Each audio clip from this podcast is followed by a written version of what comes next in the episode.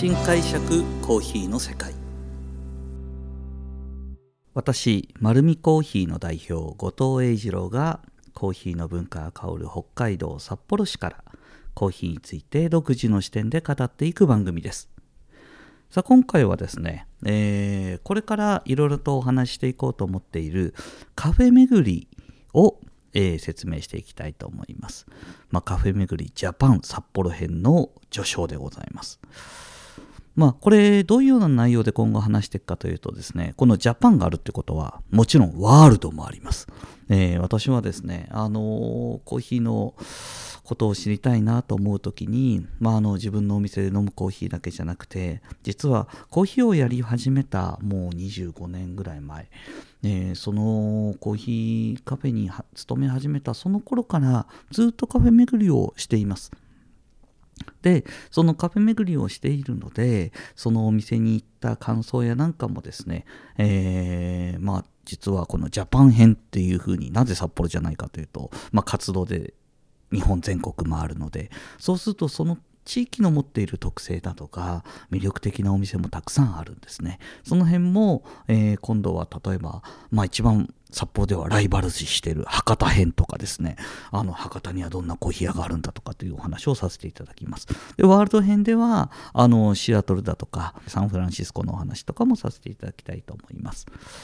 で、その展開のお話をする前にですね、じゃあ、こんな、この、まあ、カフェ巡り編を聞く皆さんは、あの、どういうふうに、えー、こういうふうに私のお話を聞いていただきたいかなというような形で、まあ、今回は、札幌序章編という形でまずこのカフェ巡り自体の魅力について少しお話をさせていただきたいと思います。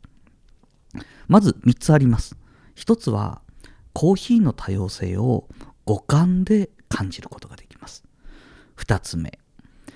たくさんの魅力を感じるコツについて少しお話をさせたいいただきたいと思います。3つ目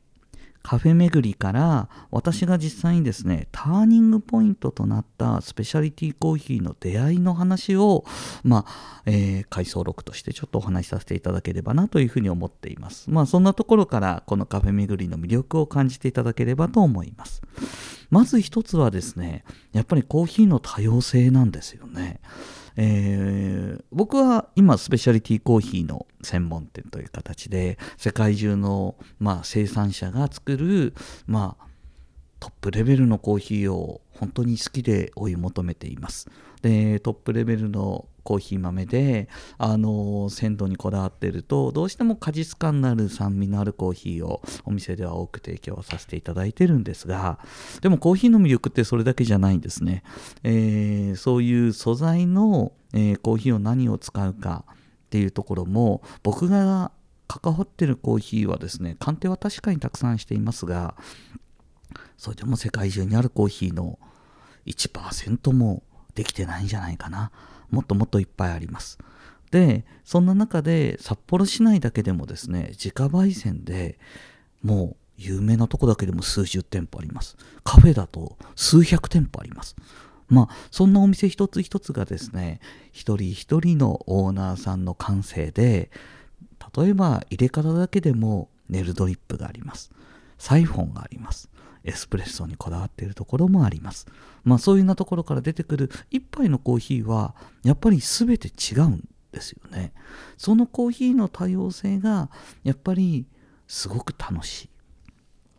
で、そこには生産者からそのオーナーさんの手で入れるコーヒーに至るまでの全ての物語が凝縮されてコーヒーになってくるんですよ。まあこれはもう本当に札幌編を語る上で、えー、欠かせないんですけど札幌はですねちょうど僕が、えーと、カフェ巡りを始めた、えー、1993年ぐらいだから今から2 5 6年前、えー、このぐらいの時っていうとやっぱりですねネルドリップの自家焙煎のお店で深入り全盛期でしたね。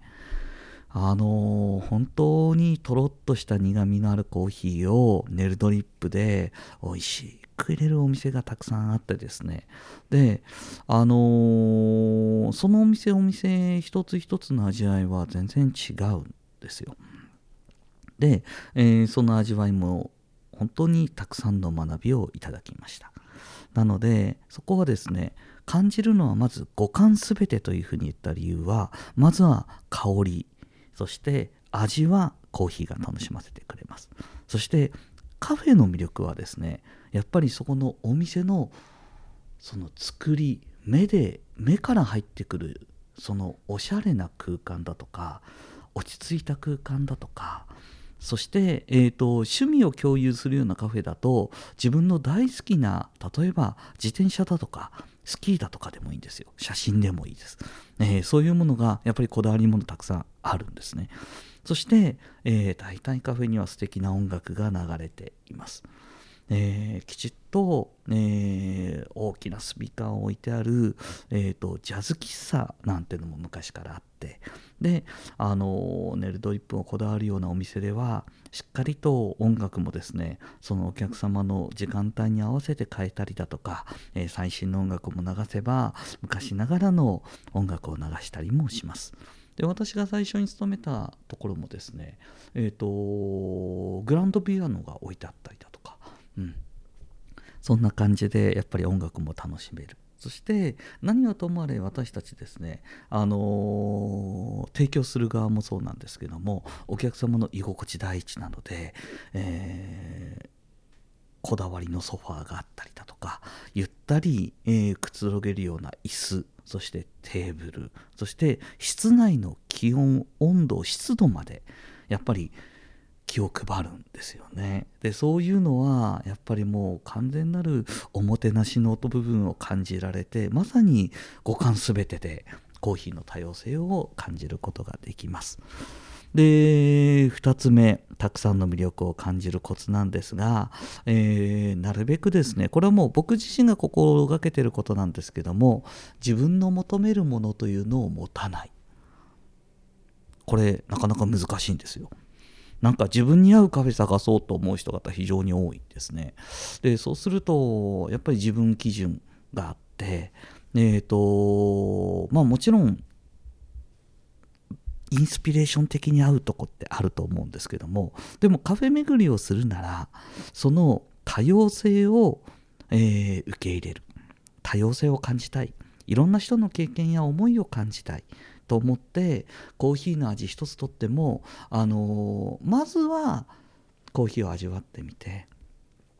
思っていただきたいことは美味しいか美味しくないかっていうジャッジじゃないんですよ。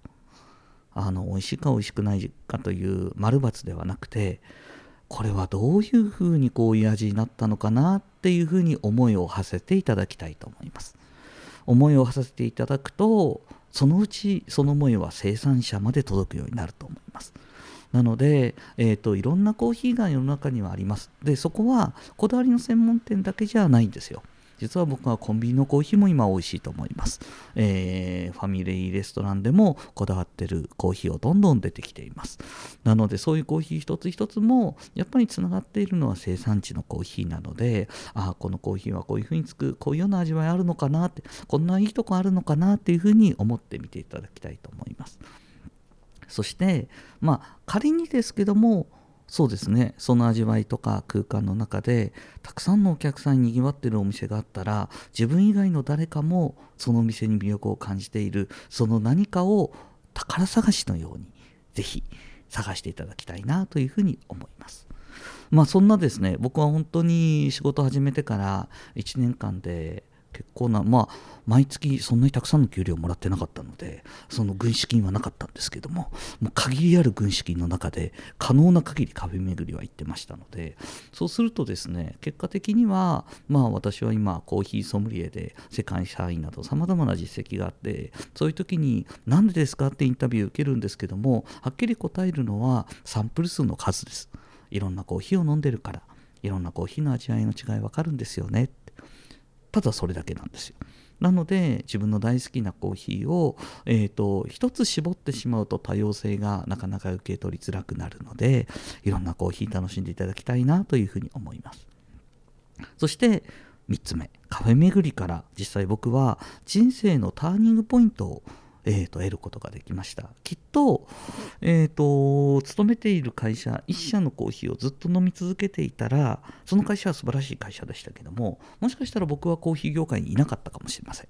はい、でそのターニングポイントとなったのがやっぱりそのカフェ巡りという中で、えーと知ることができたスペシャリティコーヒーの出会いです。はい。まあ、それはですね本当にその店頭に立っていて僕情報収集はですねお客様からするので、えー、自分のお店のコーヒー買いに来るお客さんに、えー、最近どっか美味しいコーヒー飲んだ飲んでないですかってあの新しいお店とか知りませんってあの自分のコーヒー売るのはもちろんなんですけどもやっぱり新しい情報収集するんですね。でそんな中で、えーとここに美味しいお店あるよって聞いたところに行ったんですよ。でそこで初めて、えーと、実は行ったところがまあ実は住宅街の結構ひっそりと佇むお店だったんですけども、えーと、そこのお店探しに行ったんですがなかなか見つからなくてですね車で3往復あの3周ぐらいそのエリアを回ってようやく見つけたんですね。はいで、まあ、中入ろうと思うとですねほどほど立て付けの悪いドアでもう一生懸命引っ張りながら、えーと、ガガって言いながら開けたんですけどもで中に入るとですねあのー、なんかいろんな種類のあんまり見たことないコーヒーがあったんですけどもあのー、ちょっとシュッ、うんそうですねあのちょっと武将髭もその時は入ってたかな？あまりその寡黙そうな、えーと、店主がですねのぼーっと立ってましてうんと思ってまあでも見たことないコーヒーがあったのでえー、そのコーヒーを、えーと、あな何ですか？このなんか国連グルメコーヒーって何ですか？って聞いたらですねブワーって喋り始めたんですよ。で15分ぐらいブワーって説明聞いててこの話は一体いつ終わるんだろうと思ってですね戸惑ったんですけどもうその勢いに押されてこれくださいって言ってその2つ買って帰ったんですよね、うん、このお店はなかなかお客さんも選ぶなと思いながら帰ったんですけどもえっ、ー、とまあ若干そんな先入観的にはあんまりポジティブではなかったと今とても仲のいいオーナーさんなんで許してくれるかなと思うんですが、えーと、そんなファーストインファーストインパクトをいただいて家でコーヒー入れたらめちゃめちゃ美味しかったんですよ。でめちゃめちゃ美味しかったコーヒーが五感で感じたからこそでそれもカフェ巡りをたくさんしてたからこそえー、先入観的にあんまりポジティブじゃなかったんだけどもテイストが絶対違うってはっきりと分かったんですよね。それってやっぱり多くの、えーと、経験値が裏付けとなって確信これ何か違う。でスペシャリティコーヒーに出会えたんだと思うんですよ。それは1回だと多分出会えなくてたくさんの経験をしてたからだと思いますのでその辺はですね是非皆さんもこれも先ほど言ったように楽しみながらですよ楽しみながら、えー、宝探しをするようにカフェ巡りをしていただきたいと思います。まあ、そうやって僕が巡っている宝探しのお話をエリアごとにしていきたいと思います。なので、あの、ネガティブな話は一切しませんので、あの、どんな素敵なカフェがあったとか、こんな特徴あったんだろうなっていうようなことの感想を話していきたいと思います。このように、コーヒーにまつわることを独自の視点でお話ししていこうと思っています。丸見コーヒーは札幌市内に4店舗あります。丸見コーヒーにもきっと宝があると思いますので、ぜひ自分に合うコーヒーを見つけに来ていただきたいと思います。本日もありがとうございます。